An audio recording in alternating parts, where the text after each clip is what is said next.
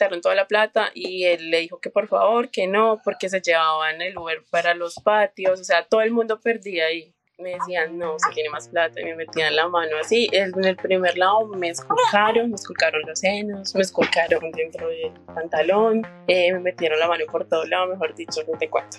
Y él me dijo, no, pero la idea es que pase ya, o sea, él me quería mandar de una vez. Nadie daba un peso por mí, no, me terminó dejando como a una cuadra de donde estaban ellos, pero como ellos sabían que yo iba a pasar, no, pues no hicieron nada.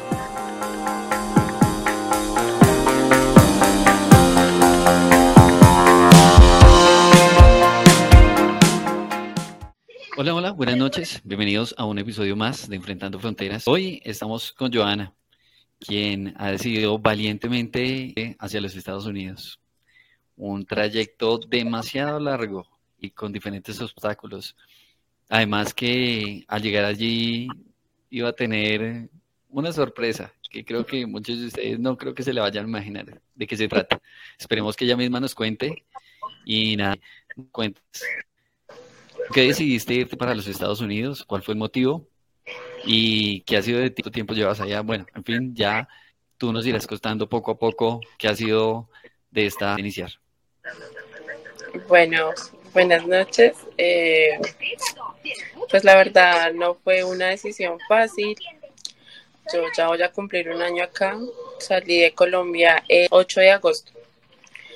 Salí allá porque tenía muchos problemas con el papá de mis hijos eh, mentalmente, económicamente, o sea, ya estaba muy aburrida de, estar ahí, pues eh, le hice firmar como no falso al papá de los niños, no falso, era un permiso, pero le dije que iba solamente de viaje a México para que me dejara sacar los niños. Yo no le conté a nadie de mi familia ni a nadie que. Y pues nada, empecé esa travesía. Niños, eh, fue todo un caos porque llegué al aeropuerto tarde. Mi vuelo era a las 8 de la mañana y llegué a las 8. Cuando llegué ah. ya se había ido. Entonces, en esos días, como dos días anterior, mi bebé pequeño se había caído y se había roto un brazo. Pues no roto, se había lastimado. Entonces él estaba como enyesadito. Yo me puse a llorar y hablé con la alzafata, bueno, con la gente allá de Bianca, porque era el vuelo de Bianca. Y el niño también llorando, pues porque estaban cansados y todo. Yo le dije que por favor, que me ayudara, que era que el niño pues se había caído, que mejor dicho, que yo hacía lo que fue fuera, que me ayudara. Todo el mundo me decía que no, que no, que ya lo había perdido, que tenía que volver a comprar los tiquetes, que volvía que, o sea, una mierda. Y yo ya había, pues eran 6 billones porque me cobraron 2 millones por cada uno, íbamos a viajar los tres. Entonces yo decía, no, no puedo, no puedo invertirle plata a esto más. Y lloré, pues la verdad, pegadísima a Dios, orando, no sé qué, hasta que llegó, yo creo que es una señora como la gerente y me dijo, está bien, solamente lo voy a hacer por el niño y te voy a cambiar el vuelo. Pero te vas a las 8 de la noche. Me tocó quedarme todo el día ya en el aeropuerto. Dos eh, horas.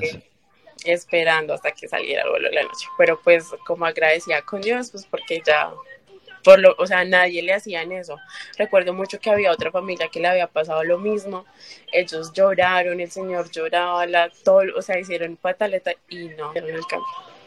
o, sea, o, sea, que perdieron esa plata. Ellos perdieron la plata.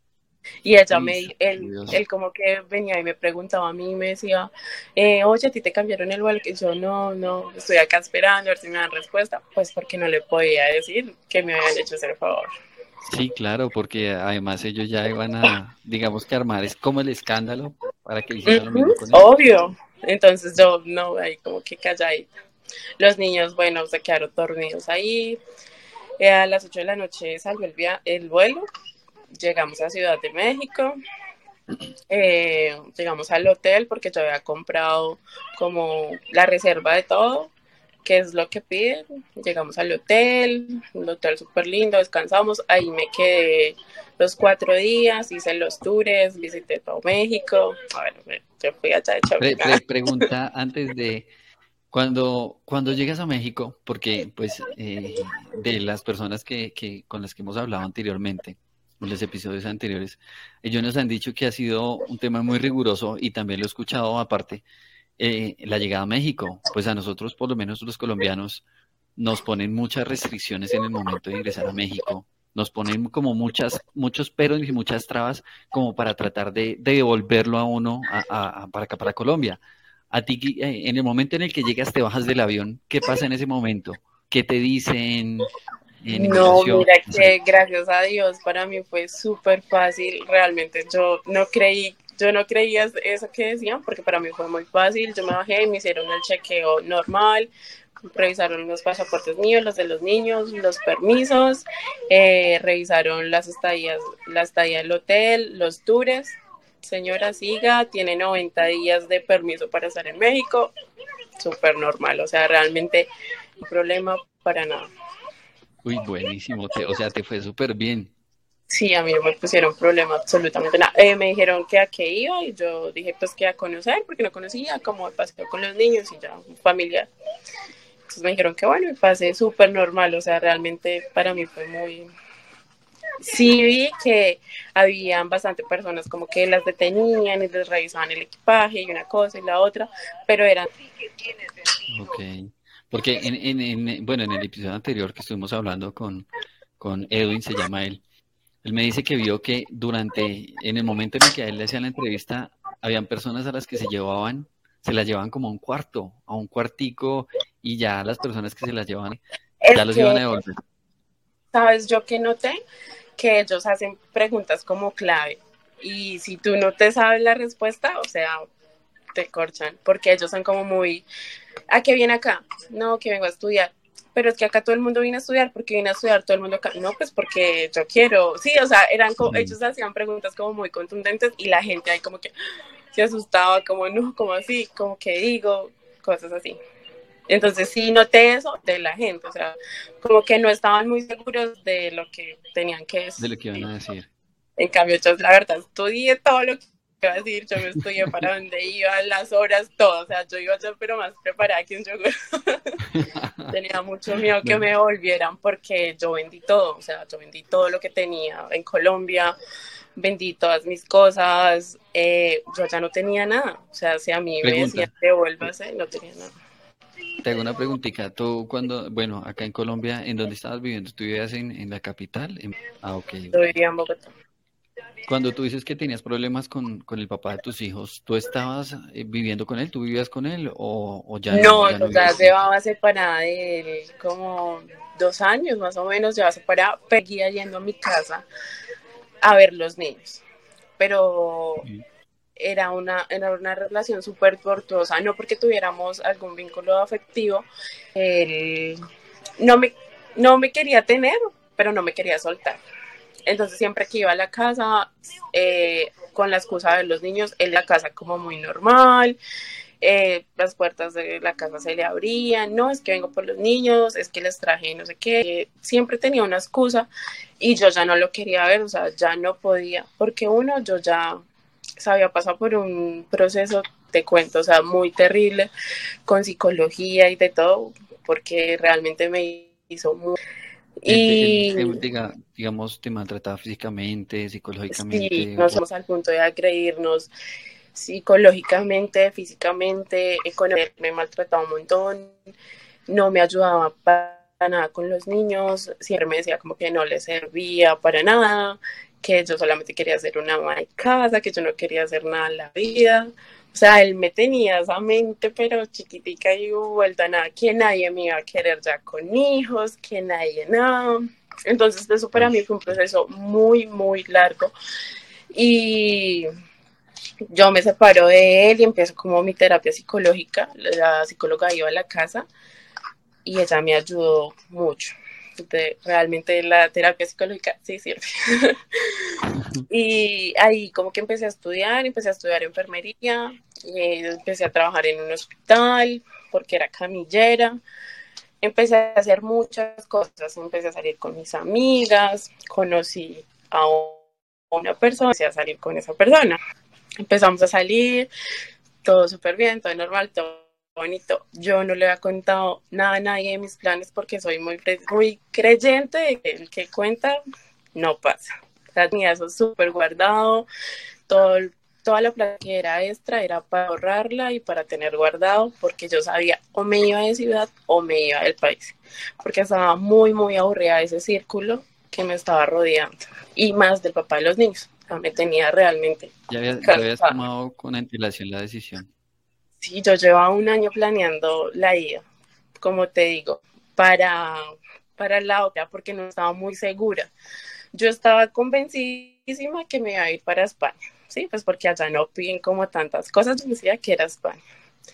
Cuando un día me llamó un amigo que estaba aquí en New Jersey y me dice, él me planteó todo súper lindo, súper maravilloso, no, eso, mejor dicho, él me iba a recibir en la casa de él, supuestamente, con la, él ya tenía todo para recibir.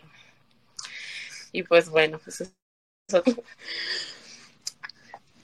cuando llegué, llegué a México, que ya decidí, y no, mentira, no me encuentro con él, él me llama y empieza a decirme como qué debo hacer, es para Hermosillo, y que el viaje. Eh, fue un viaje de mm, La Plata, como que la Pregunta. Discúlpame, te interrumpo. Cuando dices un viaje de dos, tres días, eh, ¿el viaje que en bus? En bus, México, sí. De Ciudad de México. tres días, en un bus. Dos días y medio. Ese, eso, ese, ese fue directo, ese viaje fue directo. Sí, ese era directo, yo lo pagué directo, pues como para no tener que estar volteando tanto con los niños. Sí, claro, además que tampoco me imagino que no conocías México o bueno. No, claro, no sabía. Eh, sí, yo ya había salido del país, pero no a México. Ah, ok, ok pero no, no allá y pues sí era una experiencia nueva y pues sí tenía como mucho temor porque decían que los guardias, bueno, esos que hacían como las requisas, que lo podían devolver a uno y que no sé qué, bueno, tenía mucho miedo de todo eso, que había mucha gente que me decía, no, es que les quitan los niños, eh, los violan, se los roban, no sé qué, entonces yo estaba pues con mucho miedo, pero muy decidida.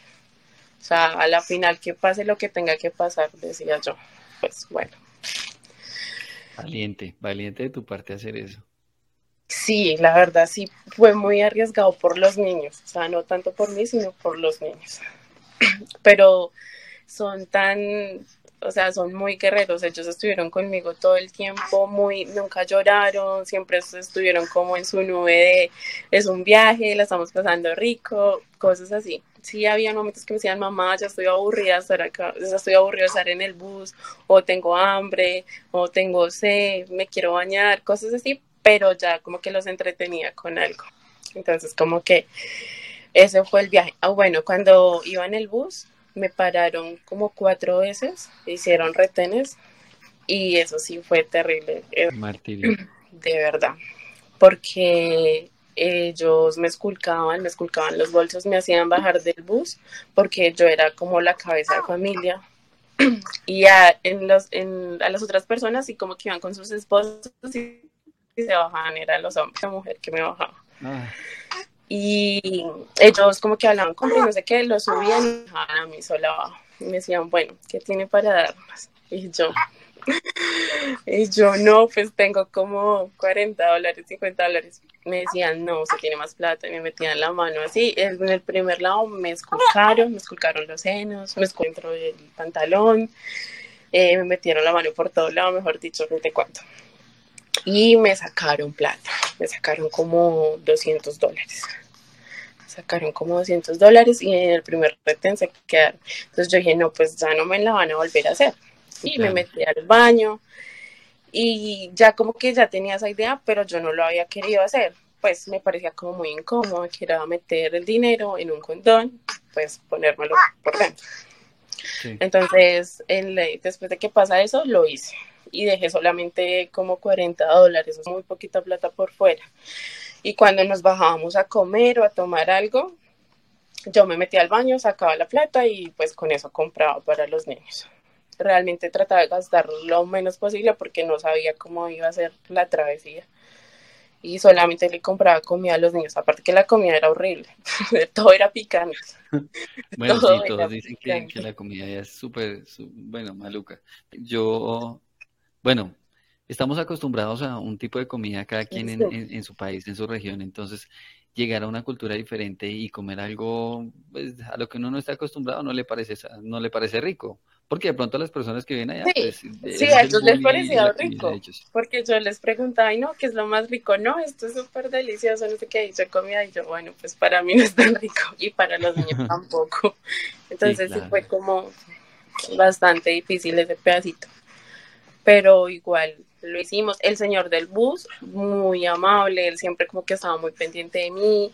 No podía hacer nada porque ellos lo, sí, o sea, ellos lo tienen lo prohibido, pero él estaba muy pendiente y como que trataba de ayudarme. Primer retén, eh, listo, ya te quitaron dinero, llegaste a un segundo retén y qué pasó ahí, porque pues tú dices que ya no tenías dinero o que tenías muy poquito. No, igual, me bajaron y me decían cuánto tiene para darnos, cuántos son. Y yo, somos tres. Y me decían, ah, bueno, deme 100. Y yo, no, no tengo tanto, tengo 40, tengo 30. En el segundo me quitaron 40.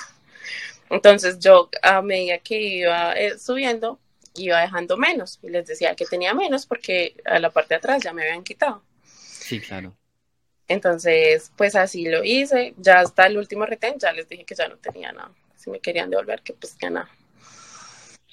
Entonces me dijeron que no, que bueno, que me dejaban pasar. Yo le dije, no, pues que sus compañeros tengo nada. Y ya. Además de que ellos ya saben, ¿no? Que ellos ya saben que, que a toda hora cada retén y demás les va quitando dinero. Sí, no, y pues ellos también ya saben que uno va para allá, entonces le preguntan a uno, ¿usted para dónde va? Y no para Hermosillo. Y luego, ¿qué va a hacer allá? No, es que tengo familia. Y les decían, no, no, ustedes le creen a uno, va siempre con el mismo cuento, no sé qué, pero como groseros.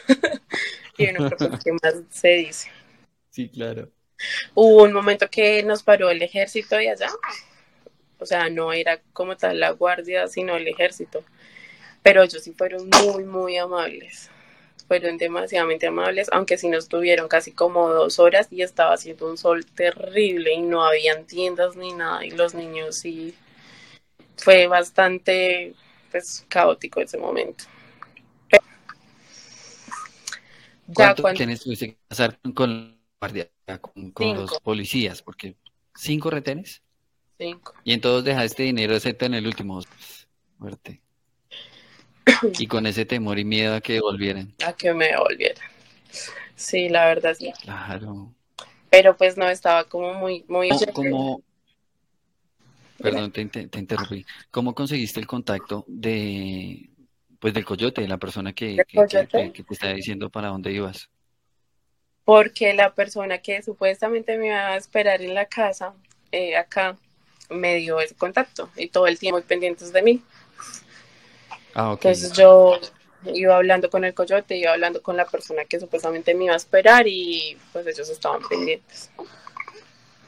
Ah, Cuando llegué a México, a Mexicali, me recogió él en el terminal de allá, el coyote. Y bueno, pues pasamos, me, me llevó a un hotel. En el hotel en el hotel que llegamos, yo le dije que la verdad quería como descansar un poco, pues llevaba todo ese tiempo. Y él me dijo, no, pero la idea es que pase ya. O sea, él me quería mandar de una vez. Yo le dije, no, yo no, yo no puedo pasar ya porque los niños están cansados, nos queremos bañar, o sea, no, yo no voy a pasar ya. Pero sin embargo, sí llegamos allá, comimos algo, nos bañamos y dejé allá toda la ropa porque yo llevaba ropa. Y él me dijo, a usted no le van a dejar pasar eso, dejé todo eso acá. Ay, o sea, dejaste todo botado. Todo botado, lo dejé allá en el hotel, la ropa, los zapatos, todo, todo, todo. Aparte que llevaba una maluquera, pero yo no sabía por qué era, yo pensé que eran los nervios. Vea la maluquera. bueno, nosotros sabemos, aquí nos referimos con maluquera, eh, de pronto hay algunas personas que nosotros saben, eh, nos referimos es como al malestar, ¿no? A, sí, a sentías mal. Eh, exacto. bueno, llegamos allá, eh, comimos, nos bañamos y ahí salimos por allá. Fue un viaje como de dos horas del hotel donde estaba, donde supuestamente era el paso, la frontera, algodones, me acuerdo mucho que se llamaba, como el pueblito, se llamaba algodones. Y llegamos allá y ahí, ahí también pasó algo súper heavy porque el coyote como que hasta ahora estaba empezando en ese mundo. Y el tipo no, no, no, la verdad, yo no sé. Ahí había como un retén de muchos pararon. Me pararon y le preguntaron a él y al Uber que para dónde iban. Y él, no, para allí, para algodones. ¿Y a qué? ¿Qué van a hacer? No, vamos a ir allí a una tiendita. O sea, el man estaba súper nervioso, él no sabía qué decir, él no sabía nada. Pues entró un policía al carro y me quitó los pasaportes y me dijo, usted es colombiano, usted que es de él. Y yo, la novia. Y él, no, somos amigos. Y yo... Le embarró. Bueno, pregunta, pregunta. De ahí, cuando ustedes llegaron, se bajaron de, del bus y que lo recogió el coyote, fueron al, al, hotel, pero entonces ahí él no tenía carro particular, nada, sino que alquilaron, fue un Uber. Se fueron él tenía, él ya tenía un Uber, o sea, era un carro particular, pero era un Uber conocido de él. Ah, ok, ok, listo, ya. Sí, es como bueno saber, como digo, digamos, esos como detallitos. Sí. Pues porque hay muchos que dicen, bueno, ¿en qué se fue? Se fue a caballo, se fue a pie, se fue con la persona, pero ¿cómo se fueron? Entonces sí. no, él fue y me recogió en un Uber que era amigo de él. O sea, ah, eso fue lo que me dijeron a mí, ¿no? Yo. Sí, Yo simplemente creí. estando ahí, ¿qué, ah, pasa en esa controversia? Estando, eh, bueno, en, esa contro en el hotel yo ya le había pagado a él el dinero, ¿no? Él me había cobrado tres mil dólares por pasarme. A mí con los, con los niños. Tres mil dólares. Eh, cuando llegamos ahí a ese retén, que pasa todo eso, le esculcan al tipo y él y le preguntaron, él dijo, ¿usted las va a pasar? ¿Usted la va a pasar? Y él, no, no, no, no, diga la verdad, diga la verdad, que lo podemos colaborar, nos ayudamos, no sé qué, diga la verdad, que no. Entonces lo esculcaron y le encontraron la plata. Entonces, mm. pues, obviamente sí la iba a pasar, mire, toda esta plata, no sé qué, lo, lo, lo, porque, porque me quiere ver la cara de, de bueno, no sé, ahí hablaban como en su, en su dialecto. y pelearon y entonces ahí yo me puse a llorar porque él me dijo la voy a devolver, porque él me dijo mentiras, él me hubiera dicho la verdad, hubiéramos arreglado, los niños iban durmiendo y yo me puse a llorar. Los policías, eh, ¿te dijeron eso los policías? Sí. Sí, el policía, porque era uno solo. Ah, era uno solo. Eh, o sea, uno solo que me estaba como presionando afuera habían más. Ah, otro día afuera me quitó el celular y me revisó el celular por todo lado. O sea, él me revisó el celular de pies a cabeza. Me descubrió hasta lo más íntimo que tenía el celular. no, sé, no sé cómo lo hizo. El caso fue que ya le quitaron toda la plata y él le dijo que por favor, que no, porque se llevaban el Uber para los... O sea, todo el mundo perdía ahí. Entonces le dijo que por favor no, y yo también le dije que por favor, que me ayudara, que es que yo ya no quería volver. O sea, yo fui la que hablé con él y la que negocié a los policías. Me convenciste. Y sí, entonces él le quitó toda la plata al coyote, lo dejó sin nada, sino y, y que me dejó pasar a la final el tipo ni siquiera sabía en dónde tenía que dejarme, me terminó dejando como a una cuadra de donde estaban ellos, pero como ellos sabían que yo iba a pasar, pues no hicieron nada. Y cuando me deja, él abre la puerta y me dice, bájese y pase. Salgo yo corriendo y eso era un matorral, no sé, como bambú, eran, era un monte de bambú, o sea, no se podía pasar, me tocó abrir camino sobre eso me corté las manos porque eran unas ramas muy, muy, muy altas. Entonces me tocó Pero, eh, discúlpame, te interrumpo. Pero, eh, eh, o el policía o la persona que supuestamente, el supuesto coyote, te dijeron que te fueras por esa parte o quién te dijo váyase por ahí. El coyote. El coyote, ah, pero fue como, a mí no me tocó caminar como las rejas que están ahí, que se ven. No, a mí me dejaron como en toda la puerta prácticamente. Ah, ok, Realmente si hubiera querido paso por el puente, porque ahí estaba el, estaba el que, la guardia, los que me han hecho el retén, estaban ahí parados. Y a mí me Ah, ok, o sea, ustedes estaban en la guardia prácticamente. sí, yo estaba ahí en, la guardia. En la frontera de Estados Unidos-México. Sí, ahí estaba, en toda la puerta. Entonces yo solamente caminé como una cuadra, no te digo, sí me tocó pues meterme por ese matorral y pasar el río. Sí, como para que no fuera tan obvio, pero ellos sabían que yo estaba pasando con los niños. O sea, realmente lo sabía. Bueno, pasé ahí el río, cuando me metí al río, empecé a llorar terrible, tenía muchísimo miedo, ahí me entró un pánico terrible, pero yo sentía era como que me iba a salir un bicho o sea, un animal. Yo dije, me va a salir una culebra, me va a picar algo en el agua, no sé qué. Yo empecé a llorar, pero me acuerdo que lloraba inconsolable. Y los niños me decían, no, mamá, no llores. Entonces ya al ver que los niños estaban tan asustados, me calmé, y me metí al agua, el agua me daba hasta por acá. siempre, siempre niños. Ay, sí. Entonces, pues yo eh, lo que hice fue como pasar yo sola para ver cómo era el camino, eh, acomodar como al otro lado las matas o bueno, el paso para dejar los niños. Y así, pasé, me lo subí en los hombros y pasé uno por uno. Sí, pues, o sea, fui y volví, fui y volví. Y mientras tanto ellos me estaban ahí esperando, en ese momento empezaron a pasar las, como las sirenas, pero de México. Entonces sí me dio mucho miedo, nos tuvimos que tirar como al piso, había, había arena, nos ensuciamos horrible, bueno, todos mojados. Y, sin ropa de cambio, sin nada. No, yo sí llevaba como una maleta. Llevamos, ah, yo le, alcancé a llevar una maleta. Pero cuando llegamos ahí, ahí mismo estaba la patrulla. Entonces no me tocó esperar nada no me tocó esperar. Eh, cuando dice la patrulla, ¿la patrulla te, te refieres al Border Patrol, a la patrulla? Sí, ellos, estaban ahí parados en esa puerta. O sea, ya nos habían visto también, estaba, estaba esperando a que yo ya me había visto. Entonces, bueno, entré. Eh, él me dice que me lee como los derechos y me dice que estoy detenida, que porque lo que acabo de hacer es ilegal, eh, me pide los pasaportes, me dice que me quite todas las joyas, aretes, no sé qué, que me quite los cordones, que le quite a los niños cordones, zapatos, todo. Y ahí mismo me suben como a la patrulla y me llevan. Eso fue como a las 4 de la tarde, no, como a las 6 de la tarde. A las 6 de la tarde.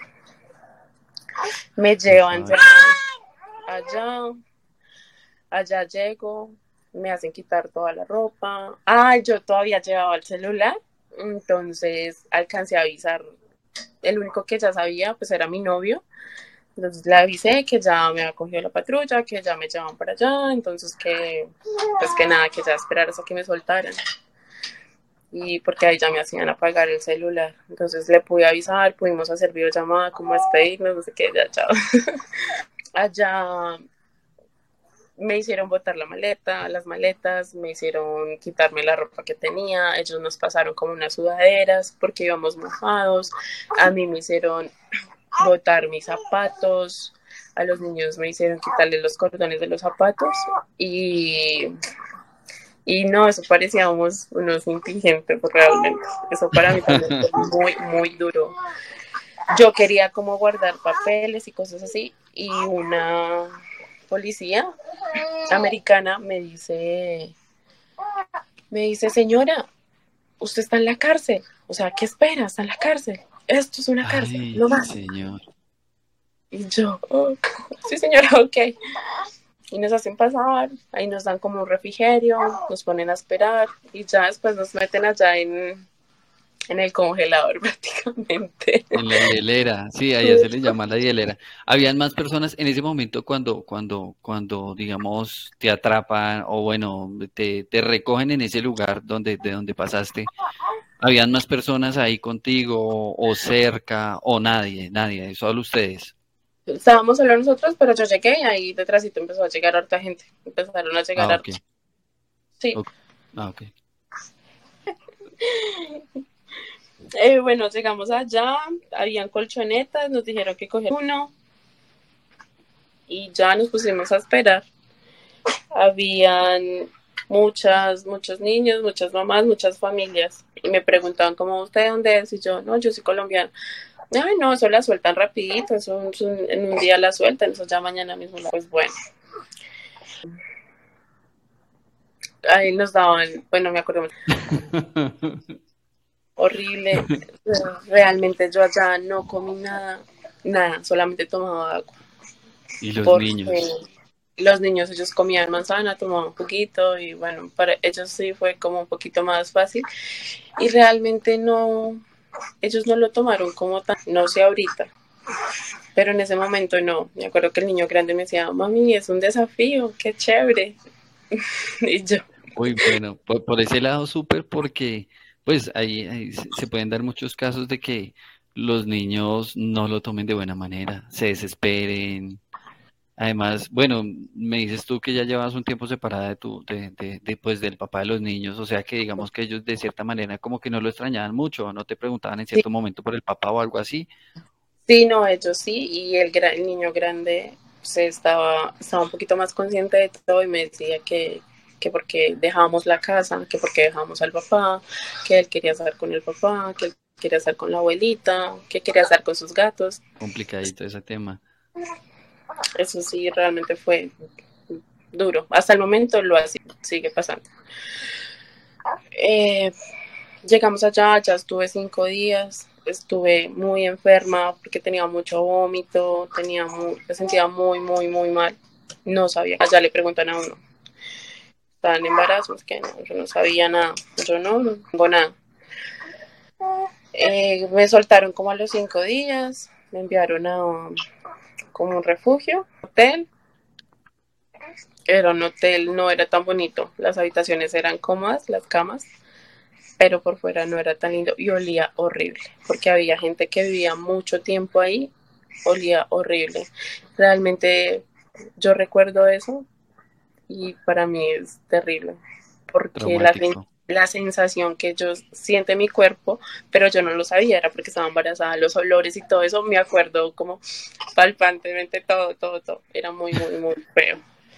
Bueno, entonces ya, ya, ya digamos que nos diste como, como luz eh, el, la sorpresita pues que, que, que, con la que te ibas a llevar cuando estabas allá, que es que tú ibas en estado de embarazo y no lo sabías. Llegaste a, te diste cuenta en, en, en las hieleras, digámoslo de cierta manera, o, en dónde viniste a saber que estabas No, yo, yo, me enteré cuando estaba acá en Nueva York.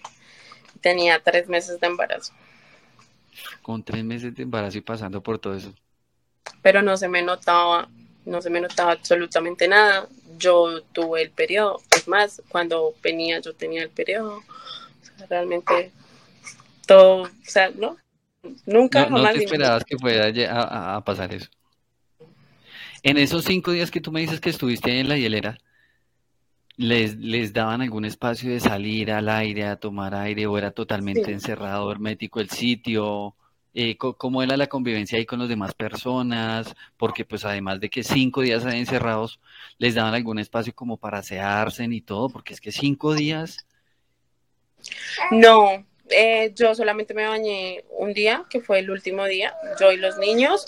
Eh, sí nos sacaban como 15 minutos en el día y era como una cancha sintética que hacía demasiado sol, demasiado, demasiado sol.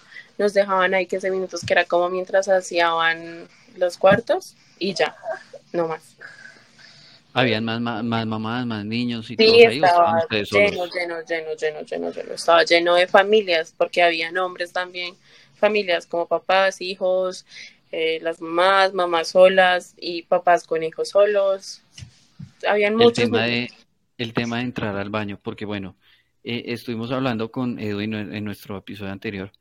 Me decía que todos estaban ahí reunidos y, y, en ese mismo punto habían como unas letrinas, como unos baños y tenían que hacer del cuerpo y tenían que estar ahí delante de todos. Y todo, a todos los veían. Entonces, no sé, en ese punto allá, al estar con niños y demás, y pues que además también habían hombres, no sé cómo era ese tema.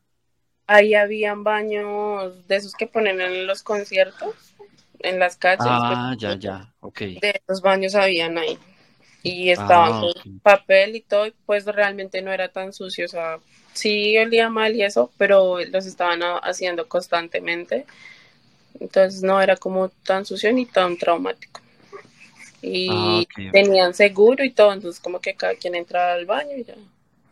Había muchos productos de aseo en una mesa, habían productos de aseo, habían cuchillas como afeitar, habían pañitos, habían pañales, habían teteros, habían compotas para los niños, leche, cosas así como que como los bebés. Ah, bueno, pero tenían, tenían como sus sitios de aseo y demás ahí, porque a diferencia de otros lugares, hay lugares donde no, no tienen esa, eh, digamos, esos privilegios. Es, es simplemente los tienen allá, algo de comida y ya, ni siquiera para, para ni nada. No, eh, como te digo, solamente me dejaron bañar una vez. Solamente me bañé una vez en, en esos tiempos. A raíz de eso también cogí como una, como una infección. Por eso, porque era muy, pues tanta gente entrando a los baños y todo, aunque los hacían y todo, pero pues, no sé, todo eso.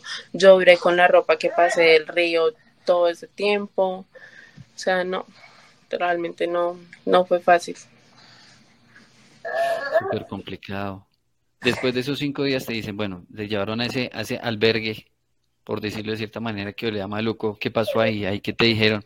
te preguntaron algo cuando, cuando te cogieron, bueno, cuando llegaste a la hielera, ¿te, te hicieron algún tipo de documentación, algún tipo de papeleo, te preguntaron algo para dónde ibas o algo o no? Sí, solamente me llamaron, me hicieron como una entrevista de que si quería volver a mi país o por qué no, yo dije que no, pues porque tenía como problemas con el papá, los niños, eh, y ya, me dijeron, bueno, que para dónde iba, yo di la dirección para dónde iba, el número de teléfono y ya, llamaron a la persona, él confirmó que sí, que efectivamente yo iba para allá y pues supongo que por eso me dieron salida.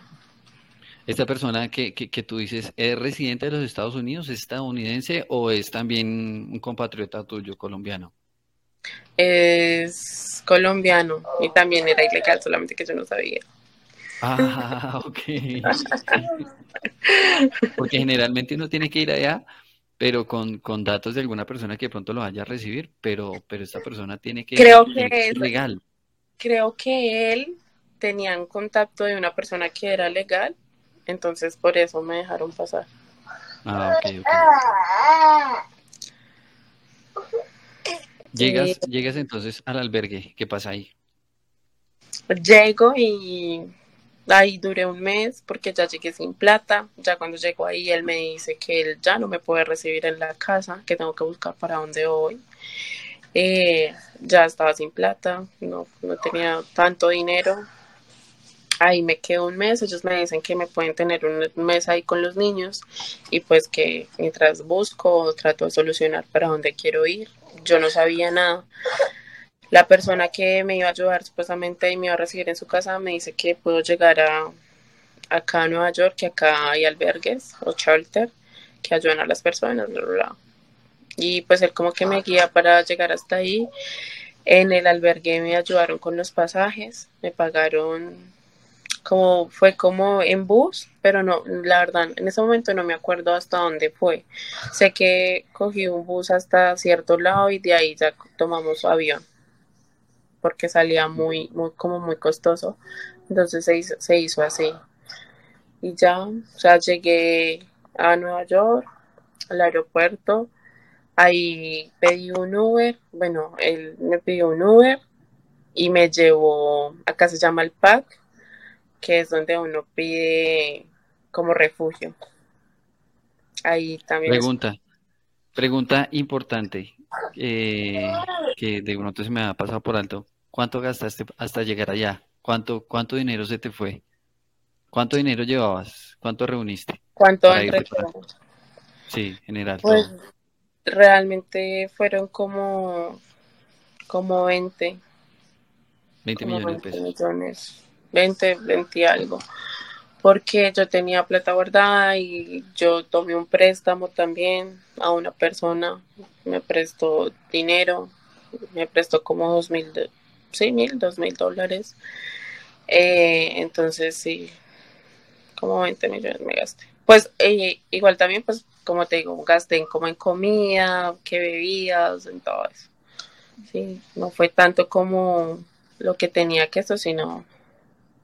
Eh, a nivel general. Sí, en todo. Ok.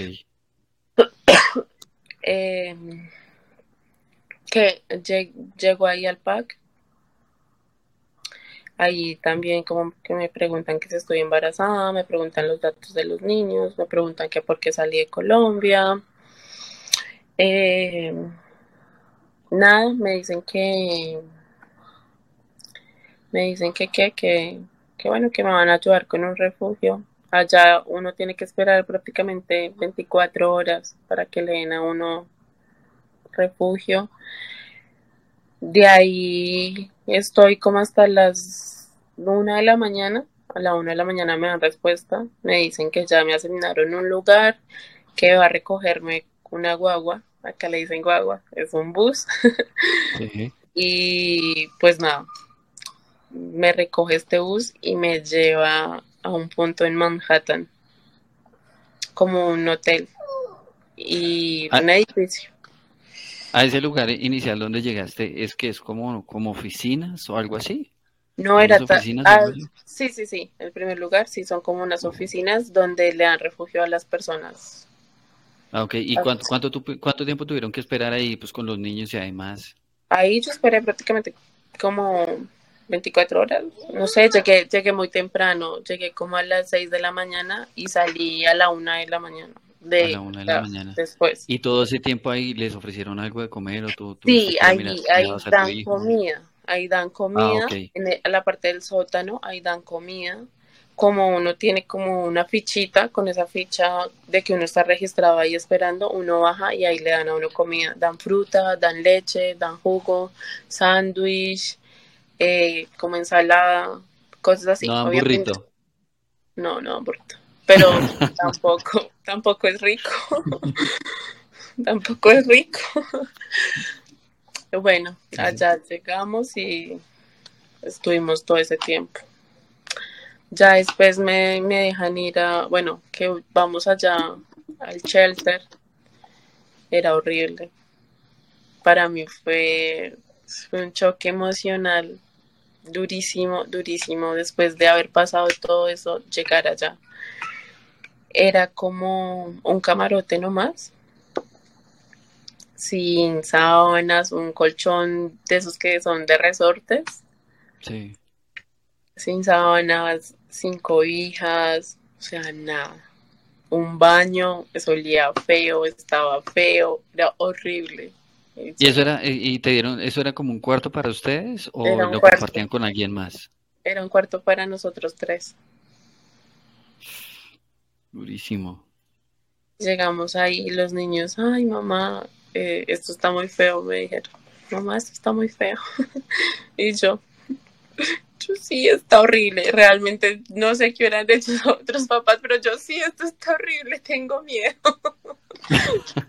en serio, fue mi respuesta a ellos. Lo que hicimos fue como abrazarnos todos. Estábamos tan cansados y nos acostamos a dormir juntos todos.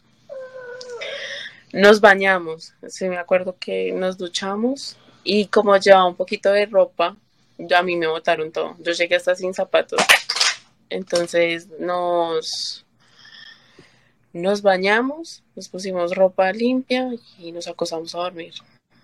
Al otro día, bueno, empecé como a buscar señal, eh, wifi para poderme comunicar. Pues con mi novio realmente porque nadie más sabía que yo estaba en estas. Eh, no, fue horrible esos días ahí. Había un un guarda, un guarda de seguridad y él solamente hablaba inglés. Entonces, él muy amable, pues como que descargó un traductor para poderme ayudar y me dijo que yo le pregunté que dónde había una tienda cerca para yo poder comprar cosas de aseo y poder comprar comida. Entonces me dijo que había, yo me acuerdo que tenía como 100 dólares nomás. Eh, fui, compré y pues todo carísimo, pero igual compré como jabón, champú, crema de dientes, cepillos de dientes y ya. Algo de comer, les compré a los niños, creo que fue como un Nesquik y como un pan, o sea, ya.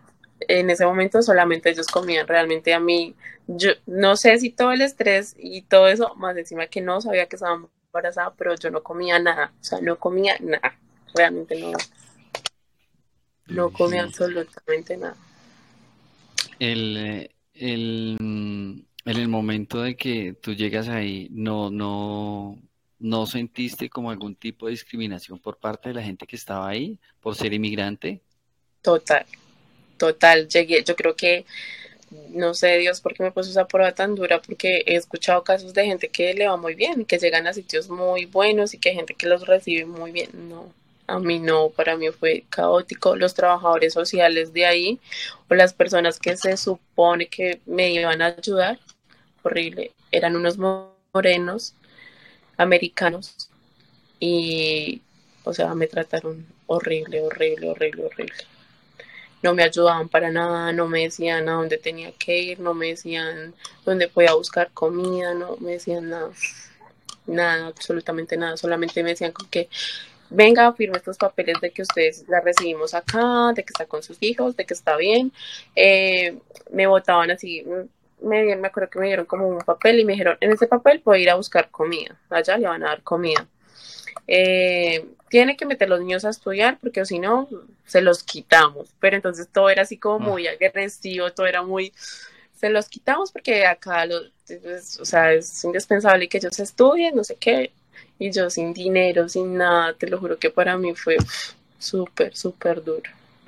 ¿No llegaste a pensar en ese momento de pronto y no te reprochaste por qué me vine para acá. O sea, sí estaba oyendo, pero no dijiste me hubiera quedado allá y hubiera buscado otra solución. Todo el tiempo. Creo que desde que, desde que en el primer instante en que, en que pasé, ahí empecé a reprochármelo. Desde que llegué al primer albergue en Tucson, empecé a reprochármelo porque me sentía muy mal con el ambiente y con, y con todo. O sea, dije, no, yo no debía haber salido de mi casa, no debía haber sacado a mis hijos de mi casa. Y tú, bueno, tú, tú dices que no le has contado a nadie, pero eh, eh, bueno, acá en Colombia eh, tienes tus papás, hermanos, familia, además familia. De pronto no les contaste nada, pero ya después de que llegaste a Estados Unidos, ¿qué pasó? ¿Les ah, contaste o no tienes buen contacto con ellos? No, no sé al principio no les conté porque pues no sé si le pasé a todo el mundo, pero como que nadie, nadie, nadie daba un peso por mí, no creían en, mis palabras, Y yo siempre como que les decía, yo siempre les decía como me voy a ir, estoy súper cansada de todo esto, o sea, estoy muy aburrida, me voy a ir, me voy a ir, pero pues no se me había dado. Entonces en el momento, yo a ellos sí les dije, o sea, les dije me voy para México, pero me voy de paseo a México Sí, eso fue lo que les dije a todos, pues porque yo empecé a vender todas las cosas y todo, entonces yo le dije, no, me voy de paseo a México y de pronto me voy a quedar en México, pero fue muy superficial lo que les dije, no sé qué, todo el mundo quedó como con la boca abierta, como que está, está loca, o sea, de un momento a otro salir e irse así y vender todo, entonces como que todo el mundo quedó en incógnito. Cuando ya estaba allá, llamé a mi mamá, yo con mi mamá no me estaba hablando, la llamé llorando y le dije, mamá, estoy en Estados Unidos, estoy con los niños, eh, quisiera ser fuerte y decirle otra cosa, pero de verdad es horrible donde estoy, no quiero estar más acá, me quiero devolver. Entonces para ella también fue como un choque emocional durísimo, ella también se puso a llorar, los niños lloraban todos los días, yo lloraba todos los días no sabía qué hacer, no conocía nada, no sabía absolutamente nada. Pero ahí es donde Dios empieza a manifestarse en mi vida realmente. Empezó a mandarme angelitos, ahí me mandó una pareja de venezolanos que ya llevaban un año ahí en ese shelter. Y un día yo salí como a comprar algo para comer y como los cinco días, ocho días de estar ahí, salí a comprar algo y me la encontré. Entonces yo le pregunté que si ella sabía yo dónde podía lavar la ropa, porque ya toda la ropa que tenía estaba sucia. Y ella me dijo, tú eres nueva, ¿cierto? Yo le dije, sí. Me dijo, ¿de, dónde eres? Yo, de Colombia. Me dijo, ¿y estás sola? Y yo, sí, estoy sola con los dos niños. Entonces me dijo, no, yo te voy a ayudar, yo te, búscame, o yo ahorita bajo y te busco y vamos y yo te ayudo como con la escuela. Ella fue la que me guió, ella fue la que me centró y me dijo, bueno, tienes que hacer esto, esto, esto, ve allí, haz aquí. Ella fue la que me guió en todo, porque yo no sabía nada, estaba muy perdida, lloraba todo el tiempo, me la pasaba ya acostada con los niños, o sea, ellos como que se ponían a jugar, ellos dos ahí solitos y yo ahí tirada en la cama, como que hice, era como estar en un hueco ahí un día llorando y ellos ahí jugando, como mamá, tengo hambre, mamá, no sé qué, o sea, horrible. Muy súper fuerte. Además que, bueno, digamos que, eh, y además que en el estado en el que estabas, porque pues digamos que eh, tanto psicológica como físicamente en estado de embarazo, eh, hormonalmente las mujeres, no sé, se vuelven más sentimentales en algunos casos, ¿no? Entonces, pasando por todo eso y encima de eso, en estado de embarazo, o sea, ahí, ahí todavía no la gota que llenó la copa ahí todavía no sabía que estaba en embarazo. La chica que te digo que me ayudó, ella, ella me ayuda para, me ayuda para, para inscribirme como al seguro médico, que acaso es gratis. Ella me inscribe, tengo mi primera cita porque me sentía mal. Al comienzo más o menos te comenté que tenía como como algo, como una infección. Yo tenía como una infección, me picaba muchísimo mi parte íntima, horrible, y no me quitaba, y estaba botando un flujo horrible. O sea, me sentía muy, muy incómoda. Entonces dije, no, yo necesito ir al médico. Ya fui al médico, me hicieron exámenes, me hacen como una. Eso es como una especie de ecografía transvaginal. Y me dice, señor, pero está embarazada. Y yo. Yo no, pues peor, eso para mí fue peor. O sea, realmente aquí la tengo y ahora la amo y le pido perdón, pero en ese momento para mí fue como, mierda, ¿yo qué voy a hacer con dos bebés y embarazada? O sea, a mí se me... dos niños y un tercero, tú dijiste, no, esto fue la gota que llenó el vaso. Y que son bebés, o sea, hago énfasis en eso porque ellos. O sea, ah, todos son unos bebés. Pequeñitos. El otro, el que sigue, tiene tres y la bebé que tiene dos meses. O sea. Cuando llegamos tenía, cuando llegamos tenía cuatro, dos. Yo tus hijos eran un poquito más grandes. La verdad creí que eran mayorcitos, más grandecitos. No, es que ellos son muy altos, pero no, son bebés. O sea, yo todavía tengo... Bueno, en ese momento, pues a mí se me cayó todo. Le conté al papá de la bebé, pues de la bebé. Él, me, él estaba muy feliz, él estaba pues en Colombia, él sí, no, muy feliz, que no, que qué rico, que mejor dicho, yo destruía, yo sí, como que, puta, en qué momento, no sé qué, soy una irresponsable, no, eso yo me di palo, horrible eh, ahí como ya me estaba hablando con mi mamá, le conté a mi mamá, yo mami, estoy embarazada. Y ella, ¿qué? Como así, no, que qué rico, que no sé qué, o sea, todo el mundo lo veía como... Ah, todos emocionados, todos lo vieron de buena manera. Sí, o sea, todos... Y, y, yo ahí, pues no, porque yo era la que estaba viviendo esa situación. Yo decía, ¿y ahora yo cómo voy a hacer para el trabajo? ¿Yo cómo voy a hacer todo? O sea, porque uno, pues yo sabía que me estaba enfrentando a algo muy duro porque tenía dos niños pequeños, pero de cierta manera ya estaban más grandecitos, o sea, como que ya no dependían tanto de mí. Entonces podía solucionarlo, pero un embarazo, o sea, me iba a cerrar muchas puertas. Sí, claro. Entonces, no, pues yo estaba ahí terrible. Eh, en ese momento como que Nada, lloré mucho, creo que lloré ese embarazo todo el tiempo, mm, pero ya como que dije, bueno, ya no puedo hacer nada, ya está, ya lo que fue fue, gracias a Dios. Y aunque lloraba, siempre tenía la esperanza de que yo sí podía y realmente estaba muy, muy pegada a Dios, mucho, mucho, mucho todo el tiempo. Entonces esta señora que te digo, ella como que me ayudó, ella siempre estuvo conmigo, yo me sentía, ella me ayudaba con la comida, me daba comida, el marido de ella trabajaba en un restaurante, entonces me llevaban comida, me llevaban carne, pollo, y pues era comida rica. Ahí se podía cocinar. Entonces ella me, me, dijo que habían iglesias que repartían comida ciertos días, a ciertas horas. Entonces lo que ella me decía, yo iba y lo hacía. O sea, yo iba para todo lado y lo hacía y pues así como que iba conociendo, iba mirando, iba haciendo más amigos, iba a todo. Ahí recogía pues comida, recogía fruta, verduras, eh, también dan como de la cena, comida seca, leche. Mm, ella también estaba embarazada pero ella ya tenía como tres, tres cuatro meses, ella ya tenía, una, ya estaba más, entonces ella recibía como un quit cuando yo le conté que estaba embarazada, ella me dijo, no, o sea, pues eso fue un boom, dijo, ahora se te va a arreglar todo con el embarazo, no sé qué, pero yo lo veía fatal, o sea, para mí era, todo el mundo veía ese embarazo, pero, pero dice un dicho que nosotros, nosotros popularmente aquí lo tenemos en Colombia, es que dicen que un niño llega con el pan debajo del brazo, ¿no? Totalmente. Victoria ha sido súper bendecida, súper bendecida. Creo que si yo me hubiera quedado en Colombia, ella no hubiera sido tan bendecida como lo ha estado acá, desde el embarazo.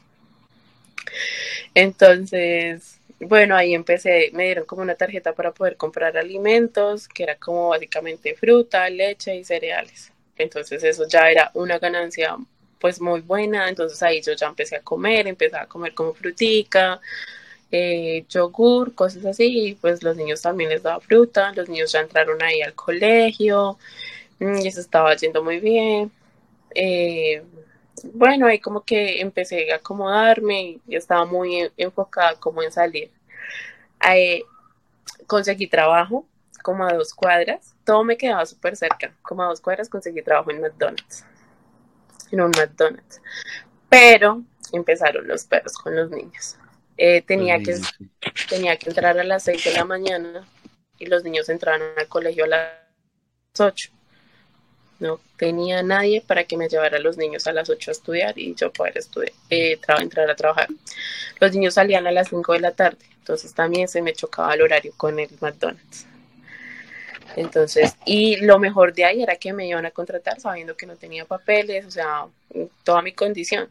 No sabían que estaba en embarazo, no pensaba decirlo pero pues me estaban recibiendo Con, sin papeles, que eso era un boom para empezar. Yo dije, bueno, pagaban buenísimo, como a 15 la hora. O sea, yo dije, pues, entro a trabajar ahí, se me arregla todo. pero no, no pude, no pude seguir trabajando ahí. Bueno, no pude entrar a trabajar ahí. Entonces ya realmente fue muy tétrico todo. De ahí, como te digo, las personas, los trabajadores sociales de ahí eran súper malos, súper mala onda. Me decían que yo no podía estar ahí porque ahí habían muchos animales, habían muchas ratas, habían muchas cucarachas y pues como estaba embarazada y que los niños, que eso no era un sitio para nosotros y que ellos me tenían que trasladar de ahí. Y, pero yo ya tenía ahí ya todo, o sea, como que ese era, ese, en ese momento se convirtió eso en mi sitio de confort, así estuviera feo, así estuviera lo que fuera, pero eso fue mi sitio de confort. Ya te has acomodado ahí. ¿Cuánto tiempo ya llevas ahí? Ahí ya llevaba como un mes, más o menos, un mes, un mes y medio más o menos. Pues Sí, un mes, dos meses más menos. Es que yo en Tucson duré como un mes, dos meses llevaba ahí. Sí. Dos meses. Cuando ellos me dicen que no, que me van a trasladar, que me van a trasladar, que me van a mandar para un sitio supuestamente mejor. Entonces yo hablaba con la gente y me decían, no, eso te van a mandar para un apartamento porque como tú tienes niños y como estás embarazada, eso te mandan a un apartamento súper lindo, no sé qué, lo, lo, lo. Y yo no, pues bueno, cuando me trasladan, me trasladan ahí mismo en Manhattan, pero para la 59, como la Columbus, que eso acá es como donde están todas las pantallas, eso, por ahí, a una cuadra de eso, me trasladan. Y yo no, pues por acá súper bonito, no sé qué. me trasladan a un hotel y ahí empezó otra travesía, porque estaba súper era súper feo y ahí sí no podía cocinar. Ahí no había cocina. No había nevera para guardar la comida que podía comprar. No había nada. ahí en el colegio de los niños conocí una, una señora que ya consiguió trabajo limpiando casas y ella me dijo, no, yo te puedo ayudar allá con mi jefe para que vayas a trabajar allá, yo voy a una iglesia, no sé qué, entonces yo empecé a ir a la iglesia los domingos, allá me, ella me presentó como la jefe, la jefe en ese tiempo, ella fue la que me, como que me dio trabajo y yo iba y le trabajaba en la casa de ella y ella me daba comida. O sea, realmente no era como pago en efectivo, pero me daba comida fresca y pues rica y la podía preparar yo. Eh, yo los tenía, o sea, ellos estudiaban y yo podía ir a la casa de allá con los niños. Allá la conocí en la iglesia. Fue muy bueno todo, estuve trabajando con ella. Ya después yo le dije a ella, no, pues que estaba embarazada. Ya ella empezó a darme trabajo como para ir a, a hoteles o casas, a limpiar así apartamentos y eso, pero me pagaba súper barato. Me pagaba como a 10 la hora y íbamos como tres a limpiar un apartamento. Entonces era como una o dos horas y eso era muy poquita plata. Ya después la señora quería que yo le hiciera las cosas de la casa y todo, pero no me pagaba, no, nada. Gratis. o sea, aprovechándose tu condición de cierta manera. De cierta manera, aunque pues ya lo veía así. Y pues al principio yo no tampoco lo veía así, porque yo decía, pues gracias a Dios por lo menos ella me está dando comida, sí, estoy dándole comida a mis hijos y una comida buena. Estabas como que lo... comida por trabajo. Sí, eh, sí, y pues para mí al principio estaba bien, porque pues no conocía nada más. Para mí estaba bien. Pero pues ya empecé a hablar con gente, ya empecé a conocer más gente y eso me decían que no, que pues, me estaban pagando muy barato, que, que cómo estaba haciendo eso, entonces que no. Yo, uno tiene que firmar todos los días, uno tiene que firmar en, en estos sitios, uno tiene que firmar todos los días. Yo allá no firmé, al nuevo lado donde me trasladaron, yo no firmé, yo no firmé como en una semana. Pues una vez al entrar me dijeron que ya no podía entrar más, que mi caso lo habían como cerrado, que tenía que volver otra vez al sitio para que pues, me ayudaran, me dijeran algo. O sea, que ya no tenía dónde vivir y ya me habían recogido. cuando te dijeron que tenías que volver al sitio, ¿era a las oficinas? A las oficinas, sí. Otra vez hacer todo el proceso de nuevo. Ah. Entonces yo no, no me habían recogido todas mis cosas, toda mi ropa, la ropa de los niños, todo lo que tenía me lo habían recogido y me lo tenían guardado y que no me lo entregaban hasta que yo no tuviera pues un papel de allá que certificara que, sí había ido. Pues allá voy, me quejo que soy embarazada, que por favor me ayuden